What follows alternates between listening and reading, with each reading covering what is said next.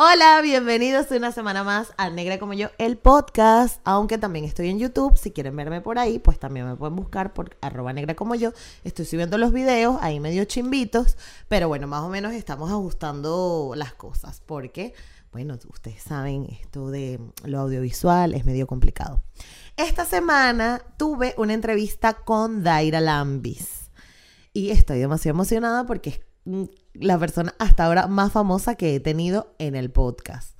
Daira, no te ofendas, pero si entrevistó a Oprah, mm, te jodiste. Eh, y em, fue divertidísimo para quienes no conocen a Daira. Daira tiene una trayectoria, pero súper, súper importante en los medios venezolanos. Fue presentadora, animadora, actriz, comunicadora social. Bueno, o sea, y creo que bailaba también porque nos contó en, el, en, el, en la entrevista.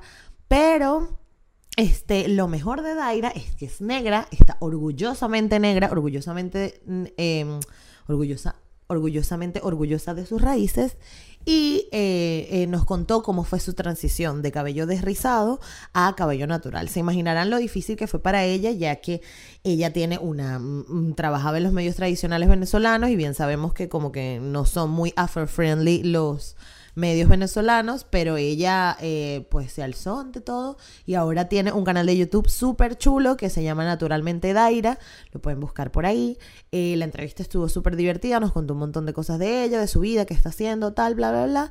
Y bueno, nada, espero que lo disfruten. Esto es Negra como yo, una conversación sencilla y cercana donde hablaremos de negritud, de ser afrolatino, de crecimiento personal y de dónde venimos. Con la ayuda de invitados especiales y a través de diferentes temas te ayudaré a empoderarte, a conectar contigo, valorar tus raíces y a inspirarte.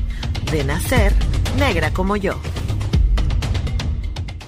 Estamos con Daira Lambis desde Miami. ¡Uh!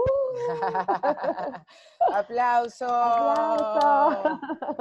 ¿Cómo estás, Daira? Bienvenida. Muy bien, gracias por invitar a Negra como yo. Me fascina el nombre de tu podcast.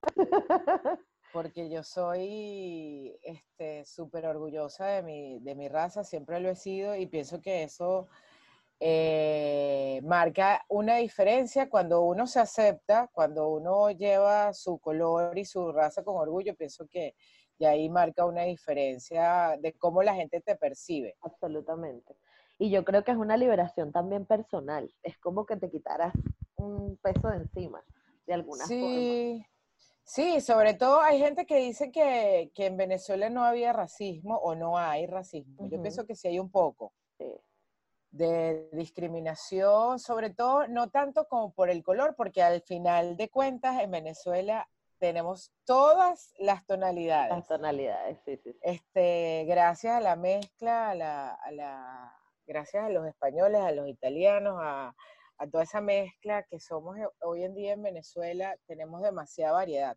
Pero, por ejemplo, cuando yo digo que soy negra, sobre todo con mis amigos y yo creo que hasta en mi familia, que todos somos negritos. Ok. Creo que la menos negra era mi mamá y era trigueña, no era, era de piel clara, pero con el pelo chicha. Y la ah, boca ¿sabes que te iba a preguntar? ¿Tus papás cómo son? ¿Cómo es tu mezcla? Mi papá es eh, como yo. Ok, ok. yo soy igualito a mi papá, mejor dicho. okay, okay. Él es un poquito más oscuro porque creo que como que eh, se cuida menos del sol. Pero somos igualitos, o sea, somos una copia. Es muy alto, mis papás son los dos colombianos. Ok. Él es, moreno oscuro, eh, mi mamá es blanca, era blanca, de, cabello rizado, eh, de boca grande, mm. pero la nariz era así más bien como de India. Ah, ok. O sea, que ella era como hija de negro con India. Eso, Exactamente. Y mi papá es negro, pero como estilizado. De hecho, yo, me hice el, el test de, de, ADN. Ajá. Y me dio mucha risa porque eh, mi, el 48% de mi ADN es africano. Y eso me llenó de orgullo, así que, Claro, qué. Porque, bueno, ahí retomo lo que venía diciendo antes. Cuando yo Sí. digo que soy negra, la gente, pero tú no eres negra. Tú eres Yo claro que soy negra, que morena. No soy morena. Además, o sea, no tengo nada en contra de la palabra morena, pues es una No. palabra. Claro. Pero la gente cuando te dice morena, te dice como que no queriendo decir negra. Sí, lavándote, Como washing your face.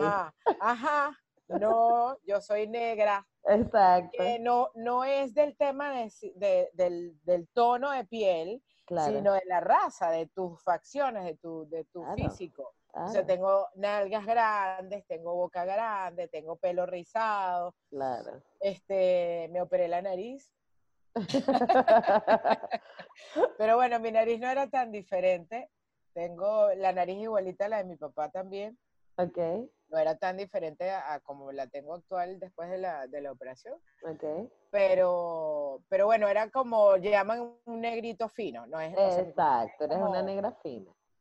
Este, y bueno, mi papá es igual, entonces ahí sí hubo una mezcla. Mi hermana es más parecida a mi mamá Ok, y, y negra igual. o sea, ella Claro. también es como, también se la da como de negrita fina.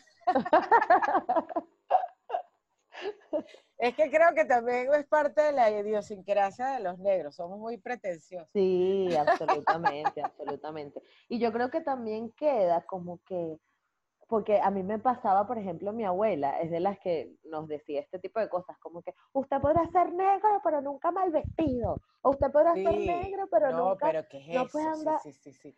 Mi claro, porque decía ya como que, pero con el pelo, o sea, había, no había que tener el pelo impecable. Ok, Si ese era el, el marco del rostro, tú no puedes estar despelucada, tienes que ir a la peluquería. sí. Y eso no, a mi mamá me ponía rollos desde los cinco años. Wow. Bueno, pero, ay, chica, pero me estás fusilando las preguntas. Eso te quería preguntar, ¿cómo fue tu infancia? ¿Cómo eras antes de, antes de ser famosa? Bueno, no, tu infancia primero y luego me cuentas cómo eras antes de ser famosa. Ok, mi infancia, eh, súper feliz, de una familia medio, medio disfuncional porque tuvieron, o sea, mis papás se separaron eh, cuando yo tenía 10 años. Ok. Y bueno, previo a eso tuvieron muchos problemas.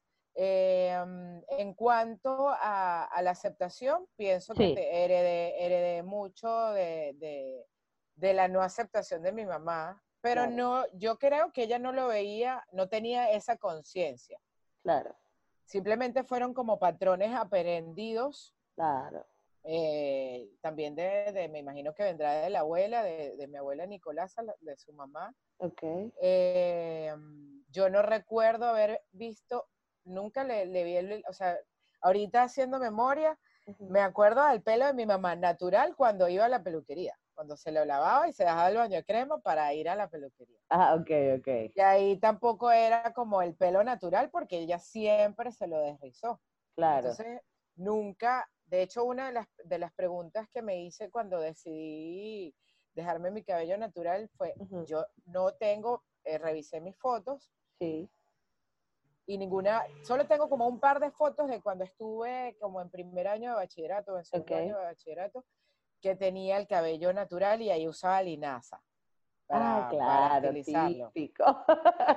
La linaza olía horrible, a mí no me gusta, tengo como una especie de animadversión con la linaza. claro. No me gusta. Normal, Yo siento que normal. uno, o sea, estás en el sol y hueles a linaza. Sí. Que no es que huela mal, pero no es un olor tan agradable. No, no, no, no. Es un olor como a- particular. Como a matica, sí. Sí, como a matica, tal cual. Pero es, ajá, me pregunté, yo no sé cómo es mi, o sea, no recuerdo cómo es mi cabello. sí, Pues además tenía ya por lo menos 15 años de rizándomelo y si no, los últimos años fueron con, con además del de riz, sí. eh, las extensiones. Yo usé 5 o 6 años de, eh, Pero extensiones, no con grapitas. Ah, ok. Y eso también, el pelo me creció como en una cueva, horrible. El pelo adentro de las extensiones era como una pobreza, como una gente que crece sin agua y sin comida. Claro, una gente que crece. Horrible, sótano. horrible. Cuando, ajá, o, o sea, nada. Era como una niña especial con, no sé, así. Claro. Crece la gente como una matica sin luz, sin agua, sin... Sí. Y este, me, di, me di cuenta la última vez que me quité las extensiones, que además yo me las quitaba y me las volvía a poner el mismo día, no dejaba descansar, Wow. porque no iba a salir con los cuatro pelos que tenía en la cabeza. Absolutamente, absolutamente. Eh, y dije que no puedo, yo no puede ser esto es que mi pelo sea así, Claro. horrible. Claro. Y bueno, afortunadamente mi pelo renace Ok. de las cenizas.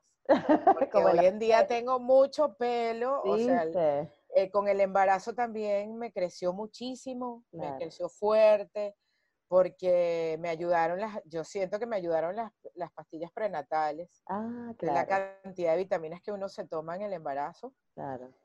y creo que eso también me ayudó, porque también lo tuve muy cortito eh, antes de quedar embarazada, y, y ahí me, pude- me fui limpiando. Ahí empezó la, el transición detox. realmente. Exacto. No, pero quería saber, era cómo eras tú antes de ser famosa. O sea, eras, eras de estas mujeres que eran súper presumidas, antes del Miss Venezuela, mejor dicho.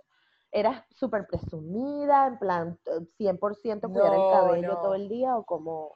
No, yo antes del Miss Venezuela era eh, como muy hippie. Ah, ok. Sí, era como muy malandrosa, me encantaba el, me encanta el rock en español. Ah, ok. Sí, entonces me la pasaba vestida de negro, metida en el Ateneo de Caracas. Comprando pulseritas. Sí, sí, así tipo bonera. Nunca fui bonera, pero tenía todo el aspecto. Claro, claro. Ajá, y entonces, ¿cómo Este- llegas al Miss Venezuela? Sí, probablemente... Mira, todo empezó con, yo bailaba. Ah, ok. con Anita Vivas y Antonio Drija. Eh, yo Ah, empecé bailando, bueno, todo empezó en el Liceo Gustavo Herrera. Ok, Eh, Yo estudié en un liceo público llamado Luz- eh, Gustavo Herrera en Caracas. ok. Y mi, ese liceo era buenísimo porque tenía, además de actividades normales, regulares de, de- de educación, o sea, el pensum regular tenía deporte y tenía actividades artísticas. Ah, ok, brutal. Y entonces allí, y por primera vez tomé clases de, de teatro, Ok, por eso tengo mi vena de, de bohemia, claro. Y este, empecé a hacer teatro y danza.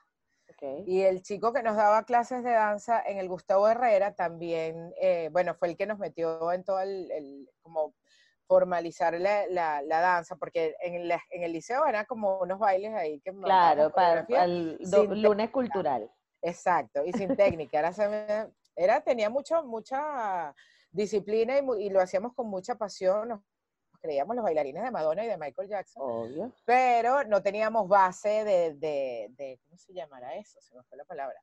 Sí, No, teníamos técnica, éramos unos bailarines como este, que aprendimos por, eh, por pasión, no teníamos la técnica. Entonces empezamos a estudiar técnica eh, de danza en la escuela de Anita Vivas y Antonio Drija.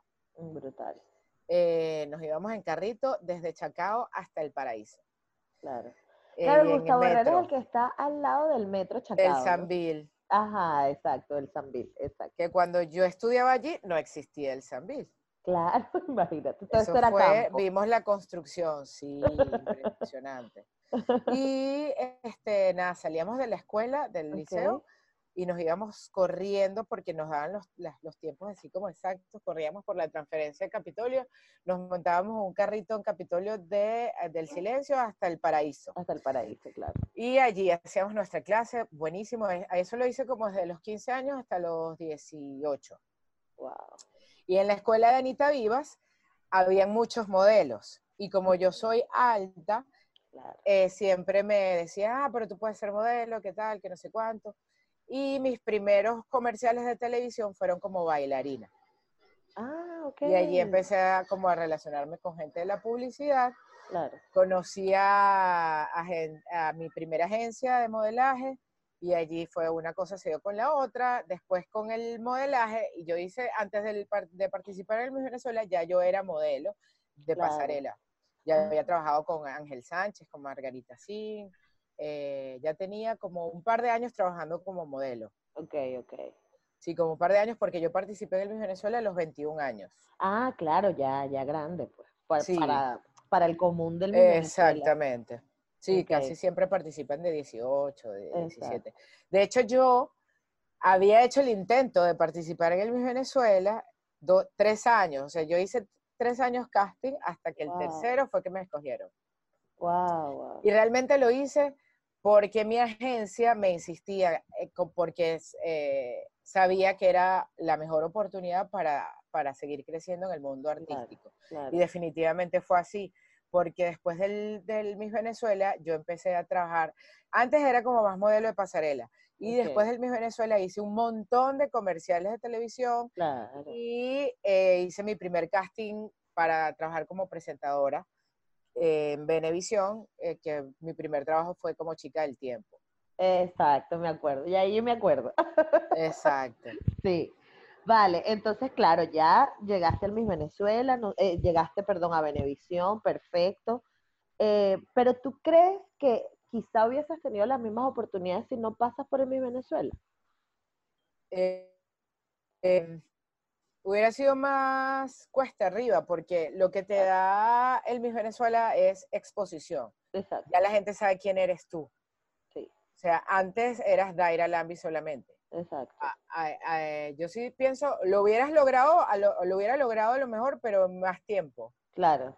Como, como mucho hubiese, el esfuerzo hubiese sido mayor. Sí, ¿no? es lo mismo que digas, ah, yo quiero ser presentadora, a que, ah, fuiste Miss y ya tienes como cierta escuela, porque en el Miss Venezuela, eh, por ejemplo, a mí me escogieron en septiembre, entonces pasa casi un año preparándote para, como te dan clases de oratoria, te dan clases de pasarela, te dan clases de cultura general. Entonces es como cierta preparación antes de enfrentarte a cualquier otra cosa. Eh, a menos que, no sé, hayas estudiado comunicación social antes y eso sí te da como cierto respaldo. Pero el, el carnet de, de, de ser Miss es, es, sí sentó un buen precedente, sobre todo también en Benevisión. Claro. Porque, Benevisión, exacto, eh, la organización Miss Venezuela también es de, de la organización Cisnero, que es de, de, Benevisión. Entonces ya como que las misas tenían un, una puerta, una, un paso más adelante que cualquier otra persona que no, que no hubiera participado. Claro, claro.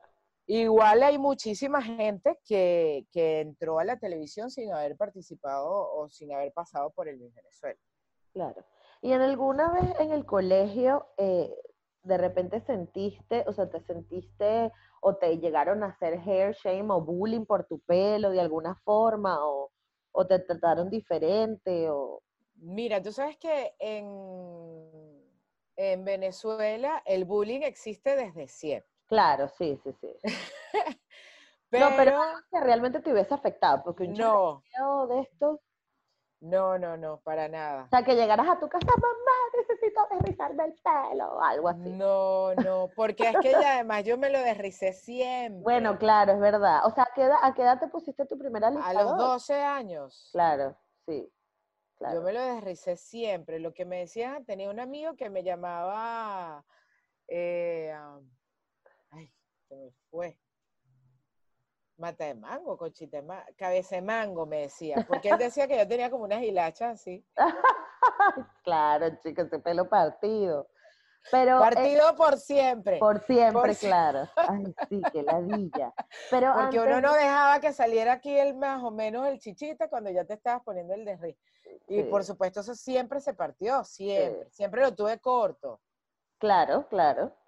Y pero, pero antes de los 12, ¿cómo te peinabas? Entonces, ¿cuáles eran tus peinados? Con clinejas. ¿Pero las, las que caen o las pegaditas? Las que caen, eran como dos, dos clinejas aquí siempre. Ok. Ajá. No, ahorita no me las hice, pero, pero esas que son como dos, te abren aquí a la mitad, dos ah, que caen claro, las pegadas, claro, ok, ok. Y ya, y ese peinado. Era como un moñongo, porque igualito tenía un montón de pelo. Sí. Eh, um, pero no, no recuerdo ninguna ninguna, no recuerdo, no, no me hicieron nunca, eh, pero sí me, sí me hicieron por el color de piel. Me acuerdo de eh, bachillerato, no, en preescolar. Sí. El primer día de clases, mi hermana me lleva dos años. Ok. Y cuando yo entré a la escuela, ya mi hermana estaba allí. Ok. Eh, estábamos como en kinder. Claro. Y el primer día de escuela, eh, nada, llegó la hora del recreo y nosotros nos quisimos, ella me buscó porque ha sido mi protectora siempre. Ah, Este, y nos íbamos a montar en la, en la rueda y no nos Ajá. dejaron montar, este, y que por negras. Y entonces re- en mi imagen Wow. así es, la rueda dando vueltas y los niñitos gritando, negra, negra, negra. wow, claro. Eso sí fue rudo, pero, pero por el recuerdo, no fue, Claro, o sea, lo tengo ahí como en la mente, pero no generó ningún no te generó ningún... complejo ni... Y la verdad no sé cómo mi mamá lo resolvió porque fue solo eso, un día. Bueno, en mi caso, por ejemplo, para que tú veas, yo no tengo la piel tan oscura. Mi mamá, en cambio, tiene la piel súper negra. Mi papá es como yo, bachaco, ¿no? Que le dicen. Ajá. Y en mi caso, yo era la negra de mi colegio, pero porque mis, las otras negritas que habían, que eran como dos más, se desrizaron muy pronto. Entonces ellas sí se desrizaron pequeñas y yo era la que tenía el pelo malo. Entonces yo era la negra. y yo decía, pero a la gente, ¿qué le pasa si yo no soy negra? Y hasta el sol de hoy, soy la negra de mi grupo. Llamen a la negra, busquen a la negra, mi mamá es la mamá de la negra, mi papá es el papá de la negra. Entonces eso es como súper loco porque, porque bueno, eh, eh, a mí me pasa igual, o sea, yo siempre fui la negra, ay, negra, no sé qué, pero nunca me sentí como que mal, porque en, e- en Venezuela sí es verdad que no hay como este peo así tan fuerte como lo hay en Estados Unidos, que, que sí, No, no, aquí es más heavy. Aquí Sí. es, este, pero es porque también tuvieron una historia muy heavy claro, claro, la historia de, es súper fuerte. racismo. Nosotros porque no la sabemos, también creo yo. Exacto. En Venezuela No, no la en. Venezuela no, lo que pasa es que fue, es de- aquí es como más de la historia contemporánea. Sí, es La verdad. nuestra es de la, de la historia Más de la esclavitud, claro. la, la colonial. Sí, sí, sí, claro, sí. No, y es que en Estados Unidos eso hasta los 60 habían baños diferentes. ¿sabes? O sea, y, y en Y- Estados Unidos eso me causa curiosidad, ¿cómo te tratan? ¿Te tratan como latino o como negra? Si no hablo, la gente tiende a hablarme en inglés. Ah, claro. O sea, el- como el contacto ah, eh, El cotidiano. primero, claro. Pero, por ejemplo, yo aquí estoy en una agencia de modelaje y ellas me venden como latina, pero yo no tengo imagen de latina. No, claro. O sea, no, de hispana, de hispana, eh, lo llaman de acá, hispana. no de Ah, latina, de hispana. Que no entiendo mucho ese término porque para mí hispano es como del lenguaje y no de la raza. Exactamente. Pero bueno, hispana para mí, según lo que ellos tienen, es como una persona mexicana. Exacto, ¿Sabes? Que son como trigueñitos de pelo liso, claro. Ma- marrón, más indígenas, ¿no? más hacia lo indígena. Claro, Pero yo físicamente no doy para hispana. Claro, claro. Soy más bien como, me parezco más una gringa que una hispana.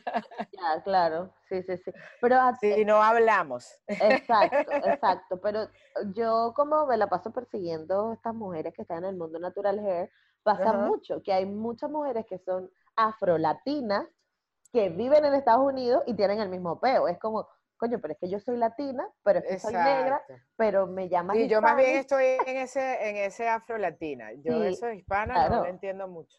Claro, claro. De hecho, en mis papeles aquí, cuando, Ajá. cuando haces los papeles para inmigración, tienes que ubicarte en un, en una, digámoslo que, que es como una clasificación de raza. Ok. Y hay Wow. eh, native, native, que es Ajá, como nativo, eh, africano, americano, Ok. hispano. Yo no me, yo no me cabía en ningún lado. ¿Y cónchale, Claro. ¿Qué hice? Me No, fui. no, está bien, está bien. Ya Ah, no. pero es que no te veo ahora. Ok, ok. ¿Qué hice? Puse un botón. Aquí está, zoom. Ya, listo. Claro, sí, Entonces, no yo soy más afrolatina, me parece. Claro, claro. Por eso es que yo existo, existe negra como yo y tienen que haber más programas de afrolatina, porque esta vaina tiene que ser una raza. No puede ser posible que entonces negro, África y ya. Y tú no eres ni esto, ni esto, ni lo otro. Como, no, yo quiero esto, si yo quiero ser No, yo soy afrolatina, ¿no? Claro, que sí. Es que lo tienen que poner. Sí, exacto, tiene que ponerlo. Vamos a, o, ¿dónde está Trump? Vamos a llamarlo. Vamos a, hacer una recolecta firma. Una recolecta total, una firma. Ah, bueno, según el, el ¿cómo se llama? El test de ADN, Ajá, yo tengo 48% africano Sí, y el resto americano, centroamericano. O sea que eso es latino igual. claro. Eres Soy una afrolatina. auténtica afrolatina. Eres de real afrolatina. Tienes que hacértelo, es divertísimo. Ay, no, pero es que yo no, eso no es mucha plata. Eh, cuesta, y no, ahorita hay unos que cuestan como 15 dólares. Ah, qué fino. Eso es como los que compras por Amazon. Ajá. Ah, ok. Yo Y pensaba seguro que- allá, ¿tú estás en dónde? Yo en vivo en. Barcelona, sí. A lo mejor en las far- aquí los venden ya en las farmacias. Ah, pero es que las farmacias americanas son una demencia. Aquí, Sí, aquí encuentras todo, vino, cerveza, aquí no, aquí las farmacias Tylenol, muñequito, se te olvidó una flor, todo lo encuentras ahí. No, no, no, aquí no, aquí la farmacia es farmacia y si, a- a- si acaso Ah. tienes una plantilla para los pies y ya, y es un peo, o sea, ahorita el ibuprofeno lo piden con receta médica. ¿Y por qué? Bueno, porque aquí la gente se droga, básicamente es. Ay, sí. Y mientras más al norte es, más restrictivos son con las medicinas. Yo conocí una pareja que vino de Islandia y los carajos se quedaron locos cuando les dijimos que podías comprar paracetamol en la farmacia. Así ¿Y la que, gente cómo se droga con eso? bueno, yo no sé. La, la ¿Qué es depresión? Daira, yo aquí Ah, descubrí que bueno. la depresión existe. Porque uno en Sí. Venezuela, uno, ay, chico, me siento como mal. Agarras tu autobús y te Ay, vas estoy deprimida. Te paras en Chichiribiche, como dice George Harry, y a bailar tambor y, pegas la cuca al piso y ya está, no hay problema. Pero, pero aquí no, aquí tú no tienes para dónde salir durante, durante tres meses, porque es frío. Y entonces, si no, este, eh, eh, eh, hay los países más al norte, hay más sol, hay menos sol, mejor dicho. Sí, sí, tengo una amiga venezolana que vive en Londres y la fue para el médico y la mandaron a llevar sol Sí, sí. porque tiene baja la vitamina D.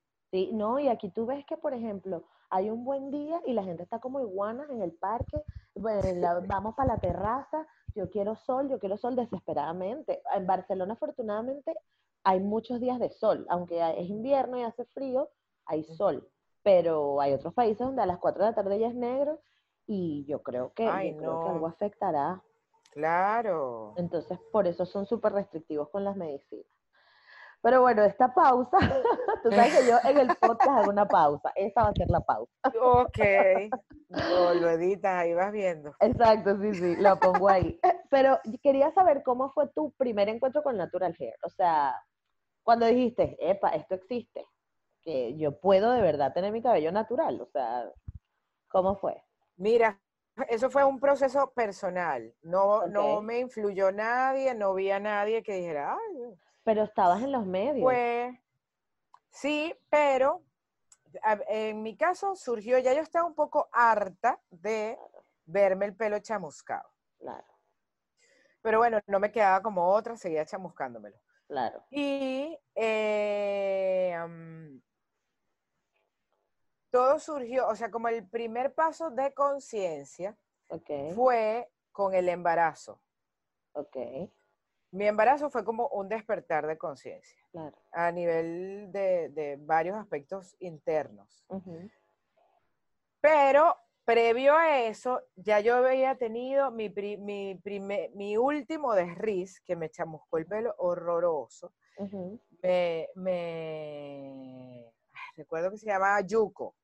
Una Sí. cosa espantosa que me dejó el pelo como que si lo tuve, o sea, yo- a mí me daba lástima tocármelo. Y de ahí no no. fui más a la peluquería, me lo secaba yo en mi casa, porque yo sabía que te, iba a tener un poquito de más cuidado para alisarlo Claro. porque me lo dejaron como cuando le pones un fósforo. Sí. Era así como que se encogía, así que uh, horrible. Y entonces...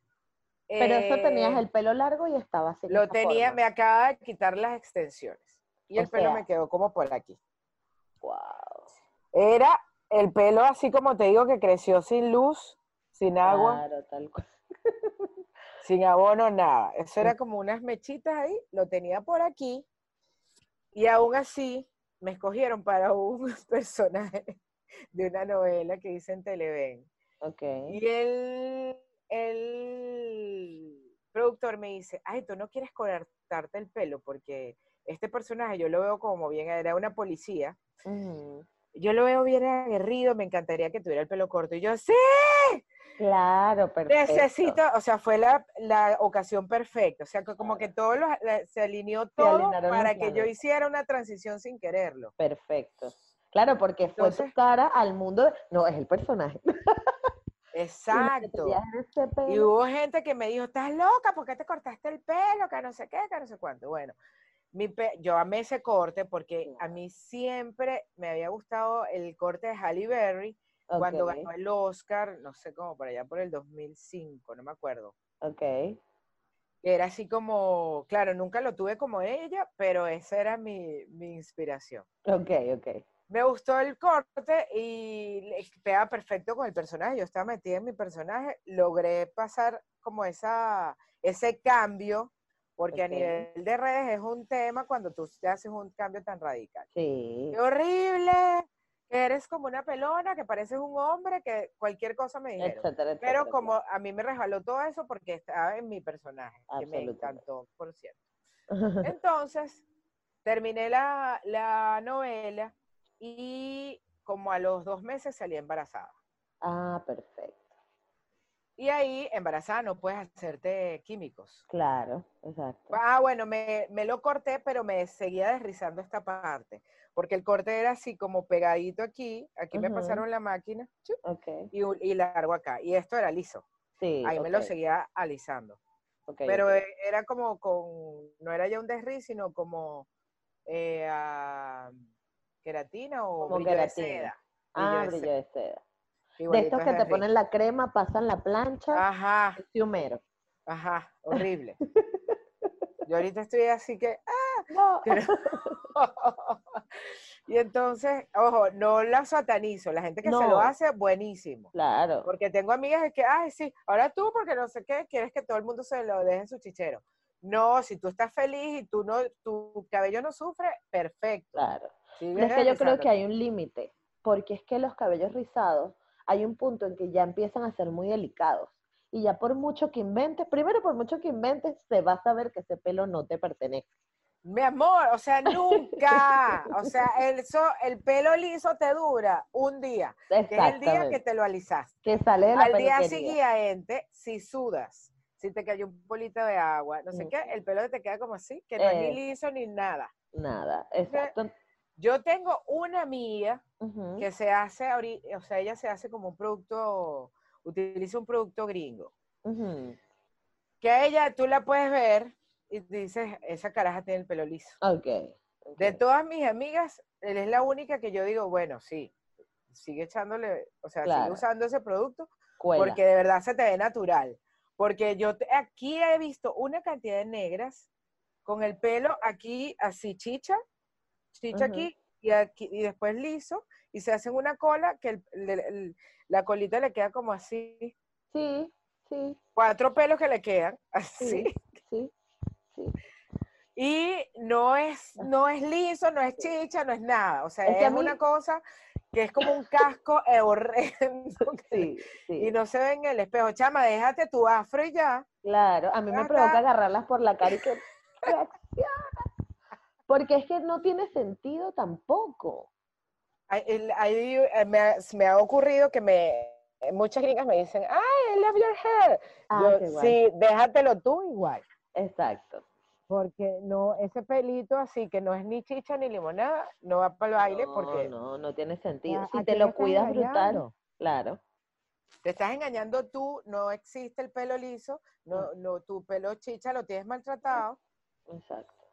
Y otra cosa que me choca, y hay que aprender a eliminar ese, ese adjetivo, es el pelo malo no existe. Así es, así es. Pelo malo lo tendrás tú, que si se te cae o no sé, pero pelo malo no existe. Mi pelo No, es bien yo- bueno, ah, re- nace de todos los desastres que yo le he hecho. Sí, claro. Y yo creo que el pelo malo te lo, te lo haces tú misma. Exactamente. Tú eres la que convierte el tu pelo malo en es pelo cuando malo. tú lo maltratas, Exactamente. cuando empiezas Ajá. a echarle. Pero entonces eso, quedaste embarazada. Ajá, que yo me disperso, No, como. George. Exacto. Mira, este, este podcast se lo vamos a mandar a George para que lo escuche. Ah, ok. Eh, Ajá, quedé embarazada, sí, no podía desrizarlo, y claro. ahí dije, bestia, ¿será que yo me dejo mi cabello? Ahí empecé el coqueteo con mi, con mi naturalidad. Claro. ¿será que me lo dejo? ¿No me lo dejo? Ay, yo me lo voy a dejar. Pero fue como un proceso. Yo siento que un, eh, o sea, es un caso muy personal. Sí, Yo vivía como muy distraída con todo, con el trabajo, con mi hijo. O sea, yo siempre estaba haciendo mil cosas. ok. Entonces fue como un momento de pausa en los que me quedaba en mi casa, iba al gimnasio, pero no era, no tenía, no, no tenía la capacidad física de entrenar muy duro, iba un poquito, regresaba a mi casa, empecé a hacer yoga. Entonces fue como una conversación conmigo misma. Claro, mucha introspección. Eso, fue como mucho, mucho silencio, y ahí fue que entendí, yo ni siquiera sé cómo es mi pelo. ¿Cómo es mi pelo? O sea, y ahí busqué fotos. Y encontré como un par de Yo, Ajá. "Es bonito, vale. Porque allí yo siempre he tenido mucho pelo y ahí lo tenía largo y se veía sano, abundante. Yo, vale, mi pelo es bonito, lo voy a dejar. Esa decisión tienes que tenerla muy fuerte, Sí. muy, muy, muy agarrada de tu, de tu corazón y de tu, de tu conciencia, porque si no te la tumba, el primero que te ve con pe- dos chichitas que te empiezan a crecer. Te empiezan a crecer. Mi sí. mejor amigo, uno de mis mejores amigos me decía, Daira, ¿qué es esto? ¿Qué Claro. es eso? Pareces una cachifa. Ay, Y sí, además que menos, o sea, yo porque lo amo. Claro. Y yo afortunadamente tengo autoestima alta, porque si no, cualquiera lo lanzan por un barranco. Como una- gente que está, eh, o sea, con las hormonas a mil embarazada, parece una cachifa. Ay, estás embarazada en ese momento. Sí, ya ahí estaba, eh, ya con mi barriguita, no sé qué, y eso, yo cuando quedé embarazada me lo seguía desrizando. Exacto. Llegó un momento que no me lo podía desrizar y lo que hice fue dejármelo natural. Ese natural era feísimo porque entonces era chichita aquí, mis Ujú. ricitos acá, y aquí como una carne mechada. Claro, exacto. Sí, sí, totalmente. O sea, en la parte superior, en el cintillo, vamos a ser más descriptiva para el podcast. En la Exacto. parte superior del cintillo era como una carne mechada que no se entendía qué era. Exacto. Y de verdad no era nada bonito. Pero había que pasar por ahí, porque exacto. si no era entrar en el círculo de desrizar. Ay, no, entonces me lo voy a dejar más adelante. No hay más adelante, porque ya con el desriz te lo dañaste. Te lo dañaste. Y lo que hay no entiende. Tú sabes que me, me ha paso- me ha sucedido mucho con mis primeros vi- videos de Naturalmente Daira en YouTube, Ok. que le- la gente en- entra como buscando la panacea, como, ay, Daira se echó como un químico que lo volvió a sus rizos. No. No, eso no existe. ¿Qué te echaste? Nada. Dejé Nada. crecer mi pelo y les paso fotos. Mira, este por aquí pasé yo y tú Sí. tienes que pasar por ahí. Si así no, es. y si no quieres hacer un corte radical, el proceso va a ser, eh, va a ser, va a durar lo mismo, pero vas a tener que ir cortándolo porque ese cabello no se recupera. No. Ese cabello ya está dañado, o sea, Sí. ya no, no, eso no se va a rizar más nunca. Lo que puedes hacer es, en, en el caso de la gente que tiene como un risito más suelto, es secarlo con difusor para que se Eh. vaya apareciendo la punta al cabello que va la creciendo raíz, natural, a la raíz. Claro, claro. Eso es más o menos lo que puedes hacer. Y igualito se va a ver medio carne mechada, se estructura un poquito con el difusor y, y con algún producto. Exacto. Pero empie- en- entran ahí en YouTube, ay, ¿qué fue lo que hiciste? No, mamita, esperar. Esperar, así es. Paciencia y saca la cuenta de cuánto tiempo tienes maltratando tu cabello, más o menos eso es lo que va a tardar en recuperar. En recuperarse. Y, y eso es, eso es, eso es fundamental. Porque es que el cabello, tal cual el ave fénix, vuelve a nacer. Gracias a. Dios. Gracias a tú. Dios. Pero ahora bien, ¿no te pasó que cuando estabas en ese momento de transición viviste como episodios? Bueno, lo digo en tu caso que estás en los medios y que tenías que ir para la peluquería, tendrías algún evento. ¿cómo lidiabas con esos momentos en los que una boda, porque a mí me pasó, yo justo en transición tuve la boda de una de mis mejores amigas y fue como, "Ah, ¿y ahora qué No, hago yo tuve yo? mil cosas, Ajá. claro. ¿Cómo? No, yo me puse, me, me, me hice experta Ajá. en accesorios. Ah, ok. Cintillo, cintillito con brillante, ganchito. Eh, me maquillaba full. Claro. O sea, estaba impecable de maquillaje. No salía sin maquillaje. Ok. Porque el pelo de verdad que no estaba nada bonito. Claro. El pelo no estaba nada, nada bonito. Y eh, fue como una especie de inconsciencia, porque yo en el embarazo me sentía, porque además pasé toda esa transición Sí, con embar- embarazada. claro. Pero Pero yo me perfecto. sentía, yo me sentí, fue perfecto, porque yo andaba con una, como, con una especie de droga de felicidad. Claro, exacto. Yo y estaba feliz era con otra. mi hijo adentro, creciendo, no sé qué, y yo me sentía hermosota, Exacto. porque además me puse así. no vale, no se nota, Daira. No, yo aumenté así. 17 kilos. Ah, bueno. Era ga- gigante así, con el culo para atrás gigante, teta gigante. Ajá. Lo único que no tenía gigante era el pelo. Porque lo tenía ahí cortito. Claro. Y entonces me volví eso, de maquillaje impecable. Cintillo, cintillito. Empecé a usar turbantes. Ah, qué brutal. Me ¿Tienes volví fotos? experta en turbantes, sí. Yo medio chismoseé el Instagram, pero, pero, pero no vi. Me puse Ajá. mil trapos en la cabeza. O sea, además de turbantes, me hacía este eh, con las bandanas, me hacía lazos, vainas, no sé qué. Me volví una experta en coquetearme la cabeza porque Claro. y el pelo ta- estaba muy cortito. Claro. Y este empecé a usar mousse, que hoy en día ya no lo uso No. porque, porque tiene alcohol. Este, también me, me costó muchísimo cambiarme de productos. Eh, me costó mucho cambiar ese paradigma de- del tema de los productos limpios, de, usar productos sin químicos eh, fuertes. O sea, yo duré como dos años usando mousse. Ok. Y Wow. también le doy gracias a Dios a- o gracias a mi pelo porque aguantó toda esa pela, porque era Claro. mousse con difusor Mierda. y creció. Claro, pero es que igual iba a crecer. Y, o sea, pero creció bien, Bien. porque porque no, sí había, hoy en día siento que lo tengo maltratado, tengo que, tengo que, o sea, estoy como haciendo cositas ahí naturales, estoy usando no pu, Eso era lo que te iba a preguntar. ¿Cuál es tu rutina ahora? Ya, pelo largo, pasaron no sé cuántos años tiene tu hijo ya.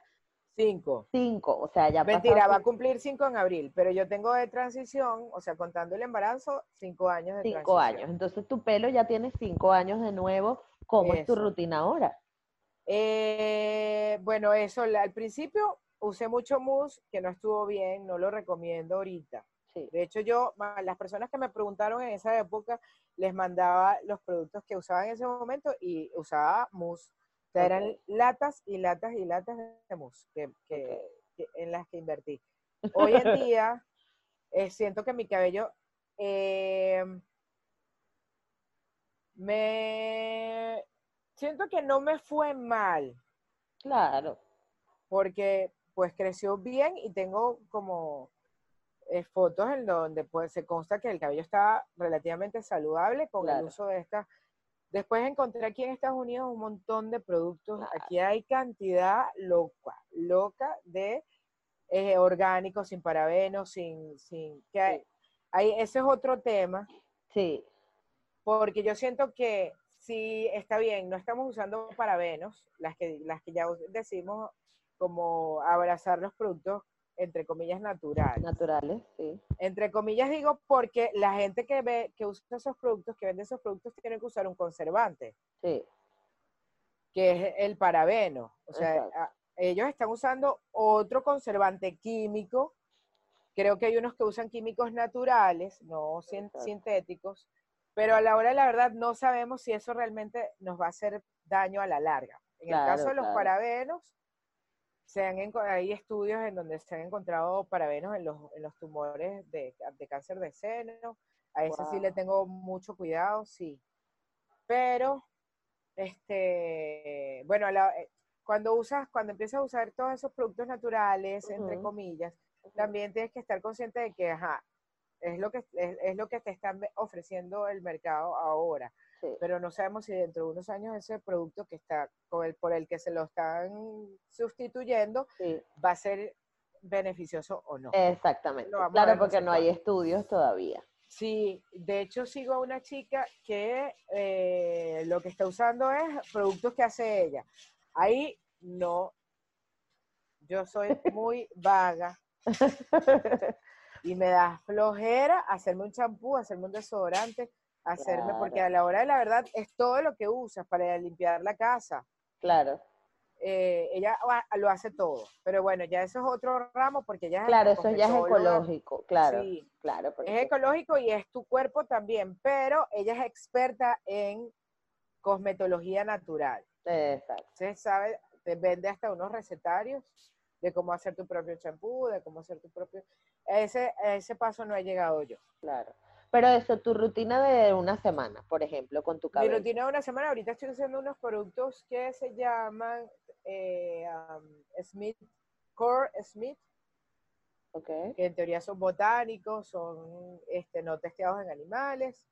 Eh, son me, me gustó mucho porque deja el, el- hasta el, el- es un champú, eh, um, ¿cómo le- ah, no pu, que es como un champú cremoso. Ah, brutal. Antes de esa usé Jason, que es botánico sin, sin parabenos, sin sulfatos, sin eh, petrolatum. Tengo aproximadamente seis meses que me cambié para este tipo de productos. Ok. Porque antes, como que los usaba, los volvía a los de L'Oreal, los usaba, volvía a los de... O sea, ahorita ya tengo como usando productos limpios que llaman seis meses. Claro. Sí veo la diferencia, pero como me lo pinto, Mm, siento que el cabello también está maltratadito por la, por el- la decoloración. claro. ¿Y cada cuánto lavas tu pelo? O sea, te haces... Cada cuatro o cinco días. Ah, bueno, perfecto. Y te... Y de- lo refresco como cada dos, cada tres.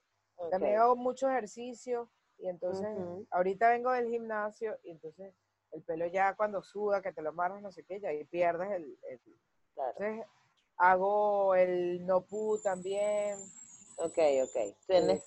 co-wash. Sí, Depende yo de lo que yo te- ando este como inventando, eh, inventando no, experimentando. experimentando. Claro. experimentando porque también siento que cada, cada, por ejemplo, yo sigo muchas chicas que, que son curly girl, pero pienso que cada, histo- cada rizo tiene su historia. O sea, Sí, yo tengo que ver qué es lo que me funciona a mí. Yo puedo dar consejos, de hecho, yo, yo se los explico en, en mis videos de YouTube. Sí. Yo, puedo, yo te puedo dar mis consejos, pero tu cabello es, es distinto al mío. Claro, claro. De hecho, yo tengo como aquí, se me riza más o menos como el tuyo, los de acá, que es como, como No, yo- cuatro. yo soy 4B. Bueno, el mío es como 4A, Ah, 4B aquí Ok, y 13 atrás. ok, ok. Y o sea, como que todo esto, hasta aquí tengo chichita, chichita, que a mí me encanta. O sea, Claro. porque además siento que ahí es como más, como que las hidrataciones se ven más claro. en este, en este, en ese cabello. Sí, absolutamente. Bueno, yo es que yo no suelo definírmelo mucho. O sea, mi cabello está así, yo me lo lavé. Me lo lavé hace como dos días. Y ya. O sea, y me lo desenredo con las manos en la ducha y no suelo hacerme mucho, pero es porque yo no soy tampoco tan friki de tener el rizo perfecto, porque ya me acostumbré a este pelo. Sí, es este que es tengo. cuestión de costumbre, es cuestión de costumbre, eso es algo, el- eh, algo importante para las personas que ahorita están en transición. Sí.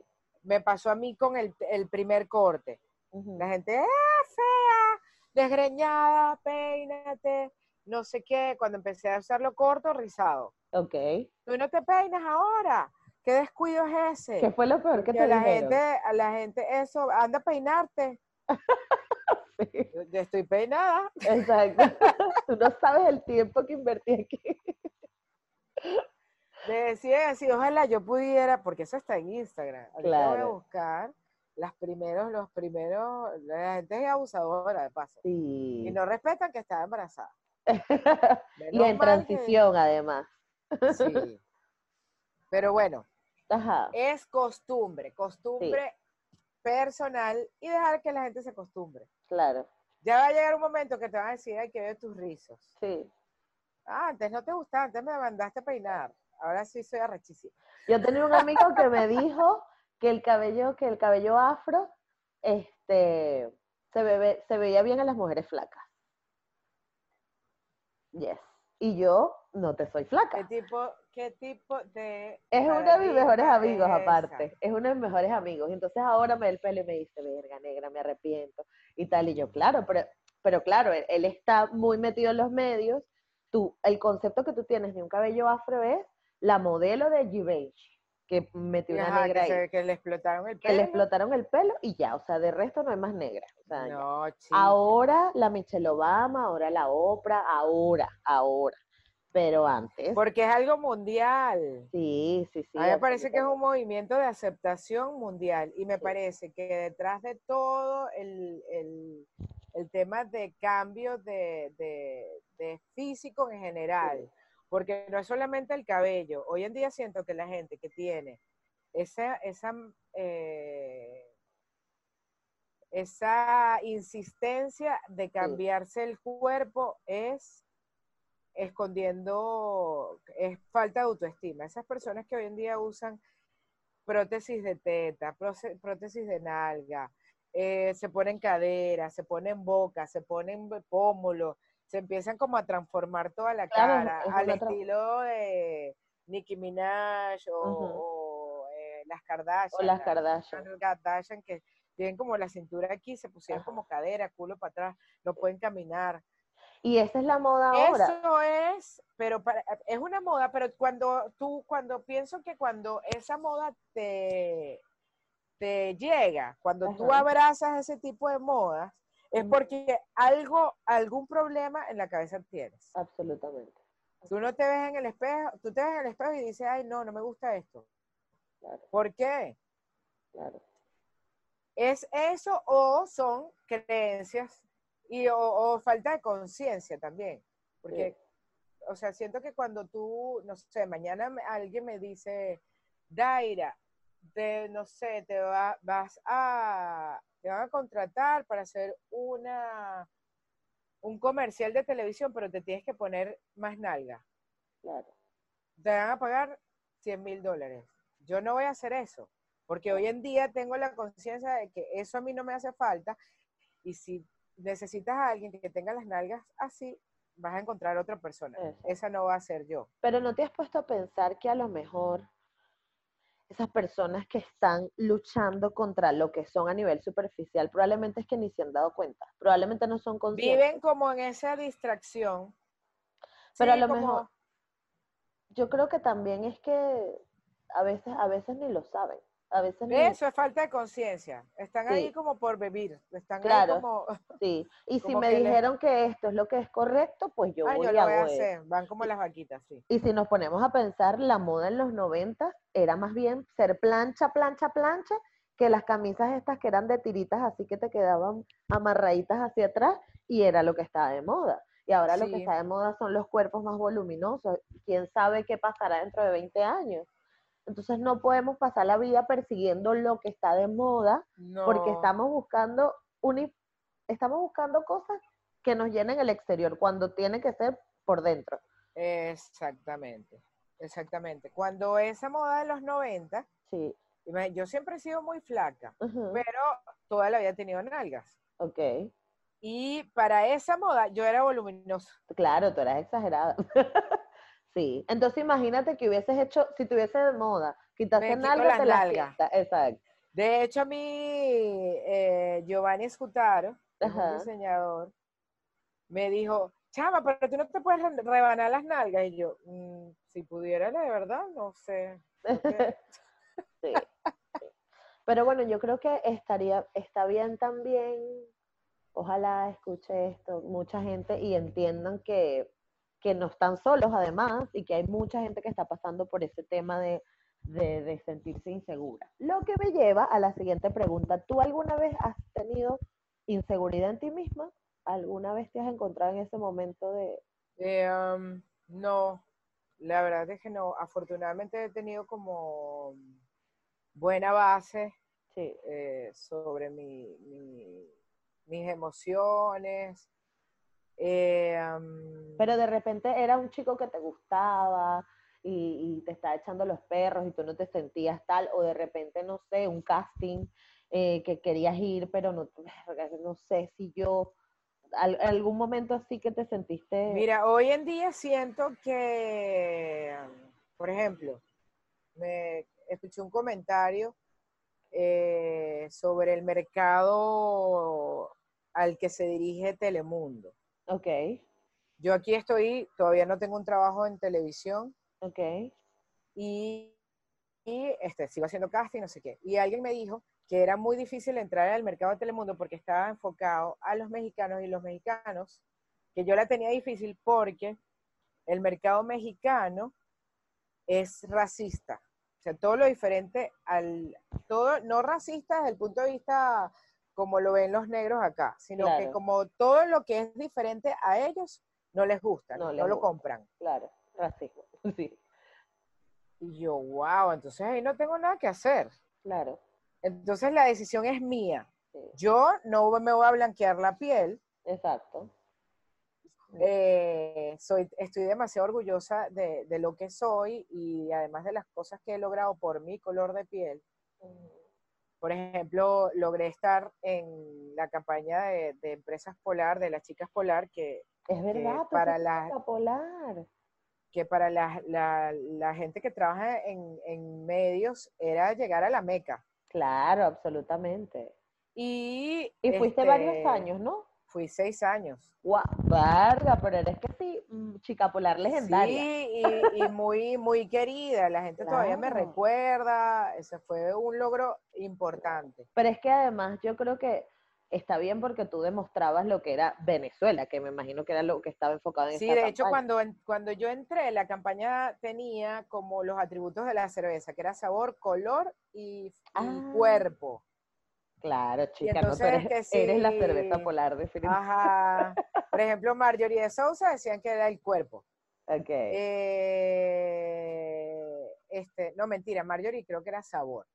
Eh, y Norelis era cuerpo, yo era color, o sea, siempre ponían que si la botella y el color ámbar de la botella. Exacto. Pero al final decían, no, pero es que tú tienes todo, tienes sabor, Claro. cuerpo, color. Ahora tú eres la polar. De verdad que fue, yo estoy muy orgullosa de todo lo que he logrado y además eso, con, con mucho orgullo de, de lo que soy en esencia, Claro. eh, de, de mi afrodescendencia. Y entonces, cuando, cuando ocurren ese tipo de cosas, cuando, cuando sientes que pues, eh, hay discriminación, porque la hay, cuando alguien este, tiene alguna crítica en base a lo que tú eres, allí, ahí entra en juego tu autoestima. Entonces, yo digo, ah, bueno, el mercado de, de Telemundo no, no voy a poder entrar, entonces me voy a tener que ir por otro lado, o decido, o me voy de país, o, o me decido a dedicarme a otra cosa, o me dedico a la radio. Yo, o sea, la responsabilidad la tengo yo de qué voy a hacer con esa información. Claro. Entonces, ese es el consejo que siempre le doy a la gente. Tú vas a tener a alguien que te grite negra de mierda en algún momento. Por, por cierto, tengo una, la mamá de una amiguita, pues además eso, yo siento que to- detrás de todo eso hay mucha ignorancia. Cuando Sí, absolutamente. racismo, cuando la, la mamá de mi mejor amiga de la escuela Sí. me decía, presta de mierda, porque era como que cuando hacíamos mucho chinche, mucho desorden, mucho desastre, a ella le da, eh, le da por llamarme así. Hoy en día me ama. Claro. Este, y nada, cuando viene alguien con, con esa información que viene seguramente desde sus inseguridades o desde su ignorancia, tú eres la responsable de, de ver qué haces con ese tipo de información. O, la- o, te, o que te resbale, que hay que aprender a que ese tipo de información te resbale, y ver qué vas a hacer en consecuencia. Sí, dependiendo del caso, por ejemplo, no sé, si fue alguien que te rechazó por negra, esa persona ya va desechada. O sea, no sé si, no sé si en cuestión de pareja o, o de amistad o de trabajo. O sea, usted o no, hay muchas alternativas en la vida para hacer cosas. Sí, lo que pasa es que para muchas personas también eh, creen que es el fin del mundo. Y, sí. Y, es real, ¿no? O y, sea, esa sensación y, para hay que, hay que validar ese tipo de sentimientos, pero no le puedes dar fuerza a la otra persona. Sí. Por ejemplo, hoy en día la gente me sigue diciendo, ah, que tu pelo malo. No es malo, mi amor. No es malo, créeme que no es malo. Mira, por no ha visto pelo malo. Mi, mi, no, yo diría que eso, el pelo malo es el que se maltrata y el que lamentablemente se cae por cosas de, de, de salud. Exacto. O sea, la gente que se le cae el pelo porque empieza a sufrir de alopecia, no sé qué, pobrecita. Claro. o el pelo que se cayó en la peluquería. Exacto. Eso sí, el pelo que ya vas a desechar, ese será el pelo malo. Bueno, total que, ah, te tengo una anécdota con mi esposo muy cómica estando embarazada. Ok. Mi esposo es bulero a la ah. enésima potencia. Ok. Entonces estábamos, a mí me dio una, en los, el, yo duré, mi embarazo duró 40 semanas más 3, 5 días. Y en la, los últimos 15 días... Este muchacho vino bien hecho. Eh, ya, eso estaba casi caminando. Exacto. y entonces a mí me dio como una angustia, yo soy playera total, y mm. me dio como una angustia que yo no voy a poder ir a la playa los primeros tres meses de Serafín. Necesito ir a la playa, y necesito, necesito, eso fue como un antojo. Ok. Entonces fuimos al médico y me dijo, ese muchacho no está en posición, váyase para la playa. Ok. Nos fuimos para Toda Sana. Ok. Y entonces, bueno, si, si me dan contracciones por acá, nacerá en el dispensario de, de Naiguatá. claro. claro, ya está. Lo llamaremos Macuto, no sé, cualquier cosa. Total. Bueno, total que este, ahí tenía como 20 kilos de más. Ok. El pelo así como una casita. Okay. Y este, nada, igual yo me sentía hermosa. El, la, para mí el escenario era súper romántico porque era este, la playa con una piscina infinita, esas que como que parece que se extiende hacia el mar. Luna llena, no sé qué, y voy nadando hacia donde está mi esposo. Que era como una especie de morsa. y cuando llego, me dice, chama, tú te estás pareciendo como a Coquito. Ay, chico. Yo fui productora de Coquito. Coquito. ¿En serio? Ay, yo amo a Coquito. Yo era productora de Coquito. Cuando yo le eché ese cuento a Coquito, que fue ¿Tú durante una marcha, sí, fuimos a una marcha juntos. Ajá. Este, eh, ya, espérate, te voy a mostrar la foto que exactamente ¿Cómo es que era una campaña en donde él salió desnudo? ¿Tú te acuerdas? Claro que salía así tapadito. Ah, bueno, así. Ay, chica. Mira, te parece Coquito. Yo tengo buen humor. O sea, quería tocar el tema de cómo hacías tú cuando te sentías insegura, que afortunadamente no te pasa, porque a veces uno tiene, o sea, obviamente... No, sí me pasa, sí me pasa, pero por instantes. Claro, yo, ahí de una vez... Tú, ¿Cómo es, tu clave a ¿Cómo es tu cable a tierra? ¿Cómo te inspira? ¿Cómo dices, no, o sea, sal de aquí, chava ya? Eh, son instant, instantes, como te digo, afortunadamente. Ah, me acabo de acordar, una vez en Televen, hace años, sí. Eh, era para una preventa de Televen a mí me escogieron como no, no había participado en Venezuela. Era modelo. Me escogieron como anfitriona de la preventa de Televen. Y yo estaba trabajando, ya. Pasó uno de los dueños de Televen, dijo que yo no le gustaba que le sacara esa negra de ahí. Yo así. Llegué llorando a mi casa. Claro. Exacto. Entonces, en ese momento que estás vulnerable, mi mamá. para decir, epa, no. En ese momento, mi, mi, mi, mi gran soporte fue mi mamá. Y yo siento que todas las, o sea, una buena autoestima viene de la familia. Absolutamente. Una buena autoestima viene de la formación que te dieron tus padres. Sí, Entonces, es- no es algo que se vaya a construir de hoy para mañana. claro. Las personas que se sienten inseguras, no sé qué, o sea, y hay que hacer un trabajo psicológico de dónde viene esa inseguridad. Absolutamente. Pero es normal que en algún momento tú te sientas fea. yo hay días, hay días que digo, ay, no, hoy tengo el feo subido y me, o tengo dos opciones, o hago dos cosas. Ajá. O digo, ay, sí, estoy fea y me fe- pongo más fea. Exacto. ya, claro. Me pongo más fea es que ni me arreglo, paso el día en pijama, eh, me pongo a ver películas y lloro. Claro. O sea, bu- busco películas, comedia tu- romántica, no sé qué, Claro. vivo, abrazo mi proceso Exacto. y al día siguiente, vámonos y te maquillaste. Cuando tengo que salir para adelante, me maquillo. O sea, yo pienso que uno de los de las Tú, armas más este, es arreglarte. O sea, que tú Sí. te veas en el espejo, ah, no, vale, no estoy tan mal. exacto. Ya Te está. tienes que arreglar, porque, o sea, si quieres salir de esa situación. Sí. Y este, aprender a que las personas cuando te dicen cosas, no, yo sí he- aprendido con el tiempo a tomar las cosas como no personales. O sea, Sí, eso, la la- las cosas que tú me digas van a hablar más de ti que de mí. Mm.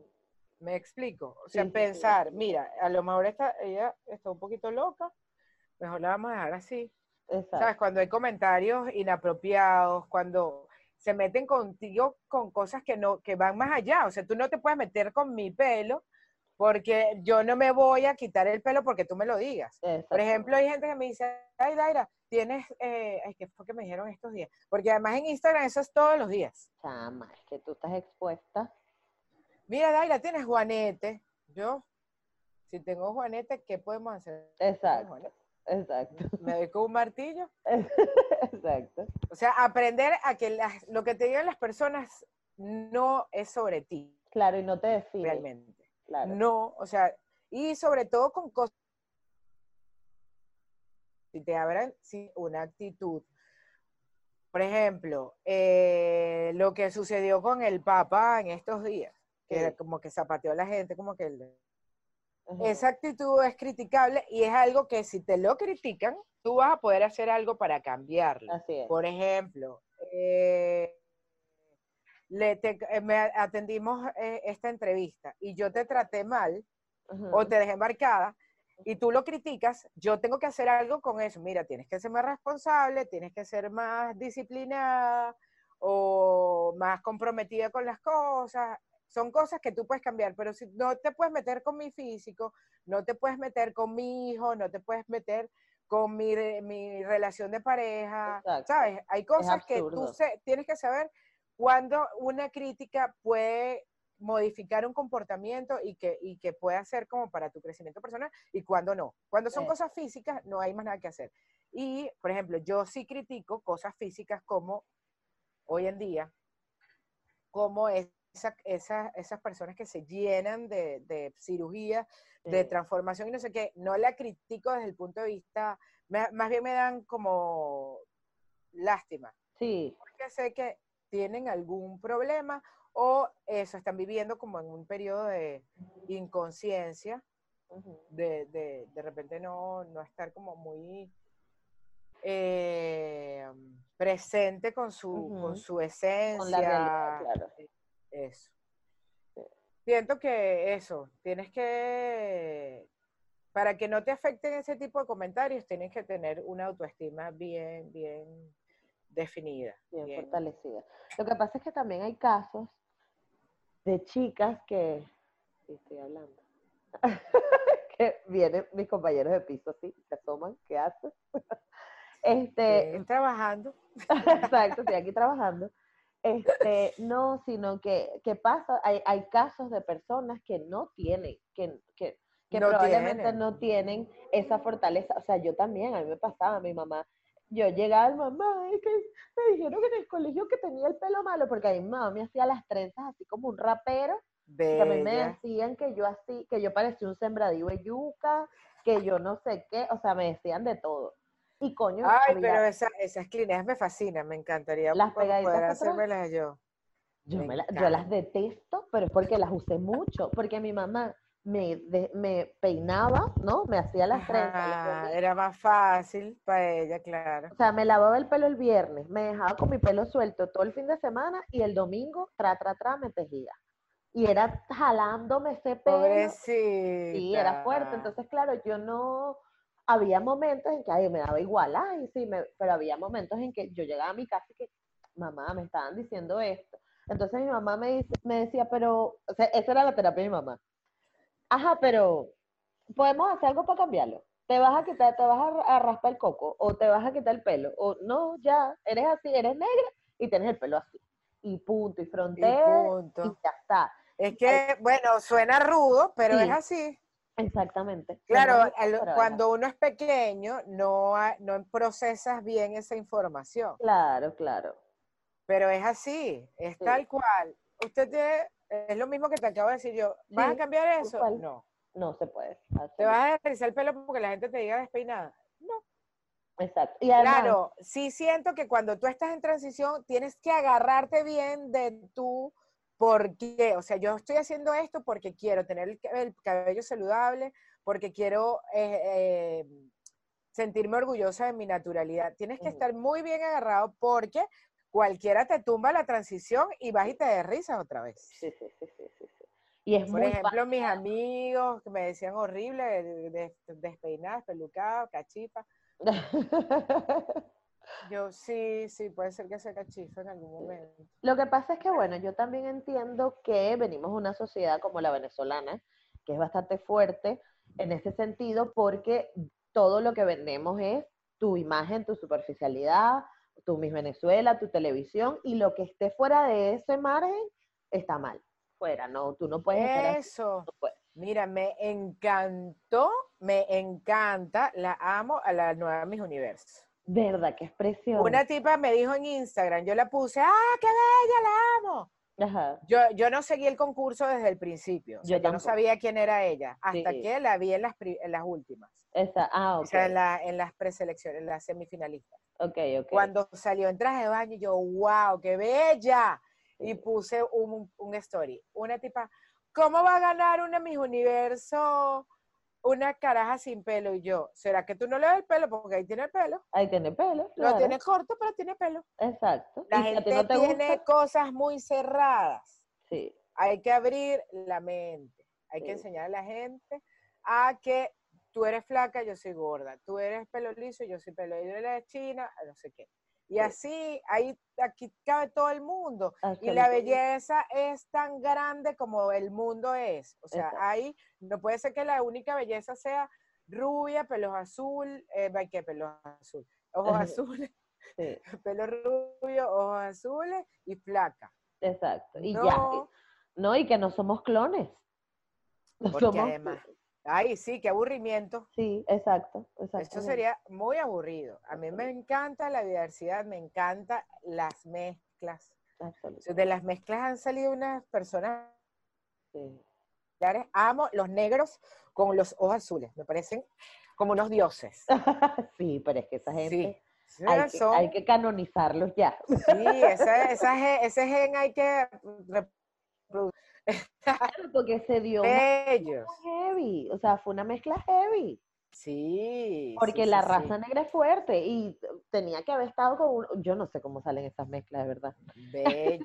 Eso en Choroní hay unos negros espectaculares. Sí, bueno, yo soy de Chirimena. Ay, me encanta. chirimena. Yo grabé en Chirimena una película, eh. La Virgen Negra. Con Reinaldo Lancaster, ¿Cuál es Reinaldo Lancaster? productor.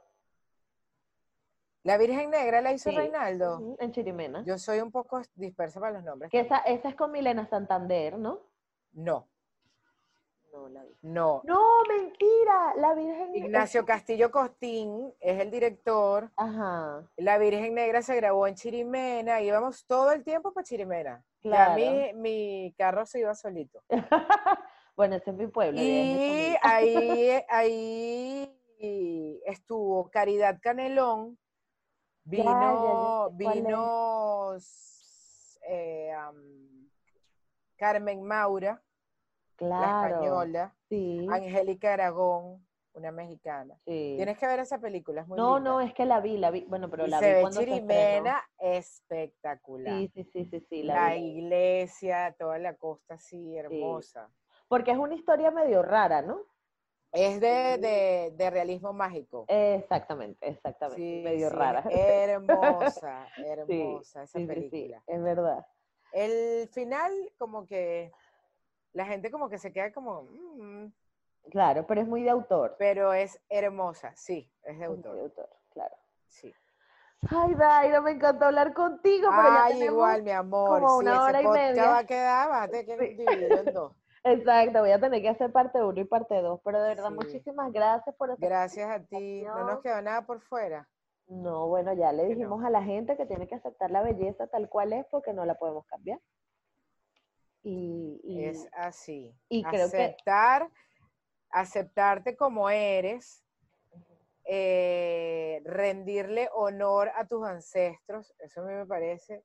O sea, yo Bellísimo. tengo este color porque mi abuela me lo dio, porque la abuela de mi abuela y así. O sea, yo so- soy, eso, el, a- eso, este, lo pensé cuando me hice el, el- el examen de genética. Porque- Claro, porque como que uno no, sobre todo cuando tienes, mi familia es de inmigrantes, mi familia es colombiana, claro. y realmente no conozco la familia de mi papá. Wow. Conozco como a dos en persona. Ok.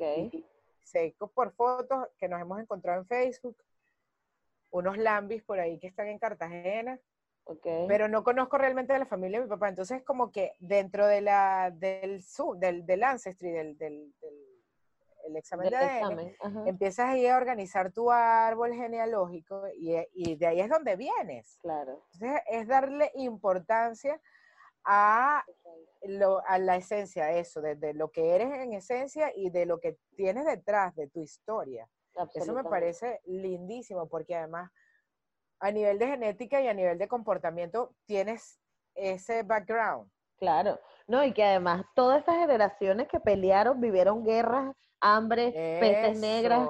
Lo que sea, La para que tú llegaras aquí, exacto, la esclavitud, incluso. Porque mi familia, asumo yo, yo me la imagino así, de los negritos que llegaron de esclavos Sí, de África total, a Cartagena, porque no tengo de otra cosa, o sea, Claro, no hay otra herencia a nivel genética. ok.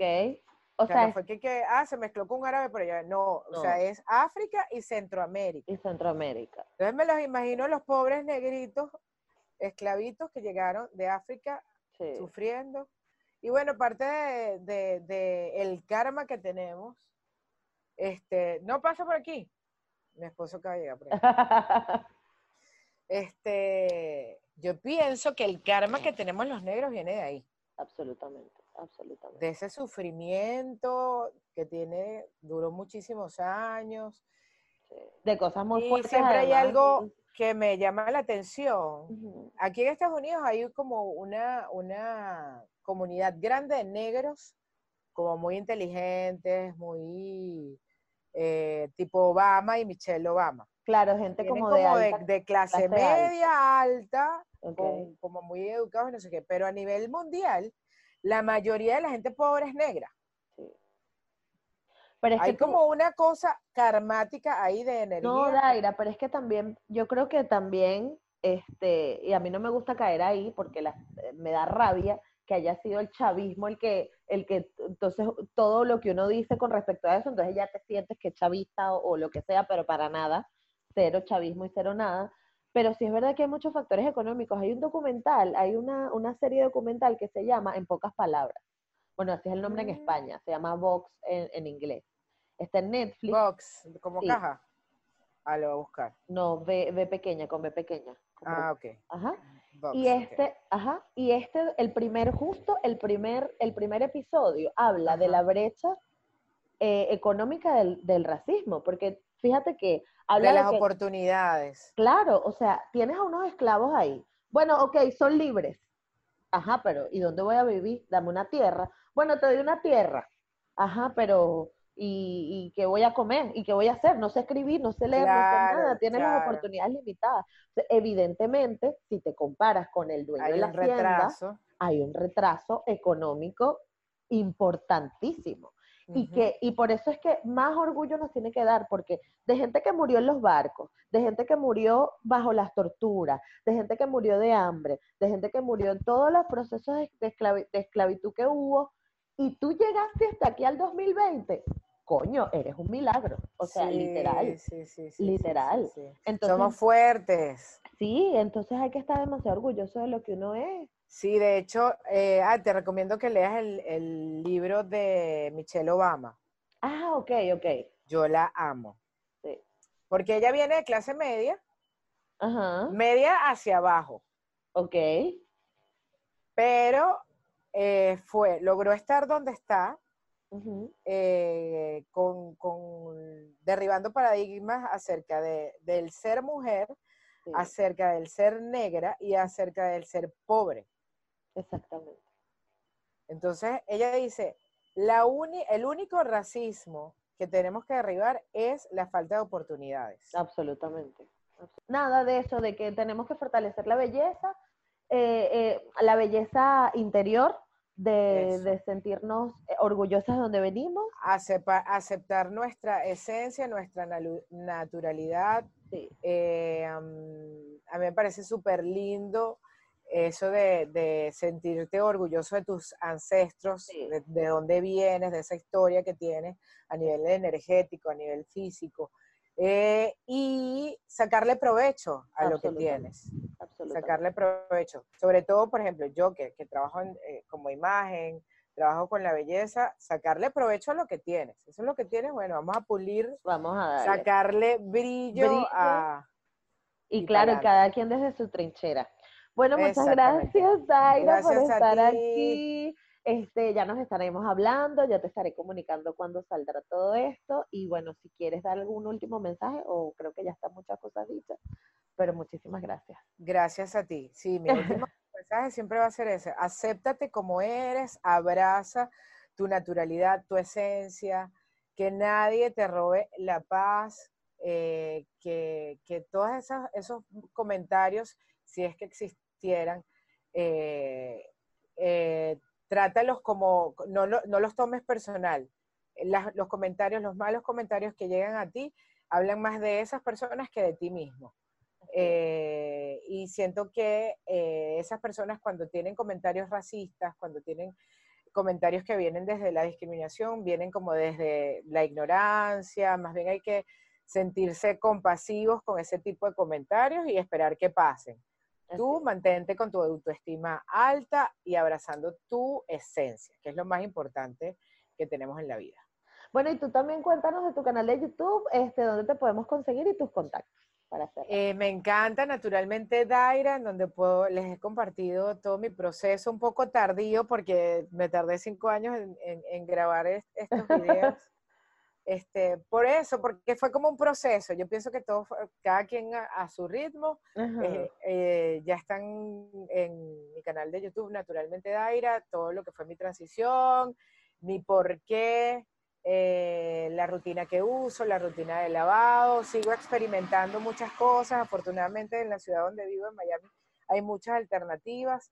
Yo sí siento que este, de, pasé a, usar productos limpios más por un tema de eh, usar menos tóxicos en mi, en mi día a día. Eso también eh, forma parte como de la conciencia. Yo siento que a través de recuperar tu naturalidad también eh, está el, el hecho de tomar conciencia acerca de muchas cosas que están sucedi- sucediendo en el mundo y de tomar responsabilidad de lo que consumimos. También.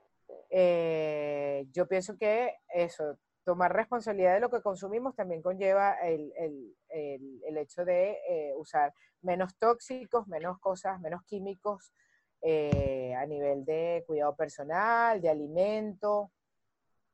Y este, bueno, ahí comparto un poquito de todo, también comparto este, mi vida en bienestar. A mí me gusta mucho hacer ejercicio, yo pienso que eso también forma parte de mi autoestima de mi, de mi, de mi estado de felicidad.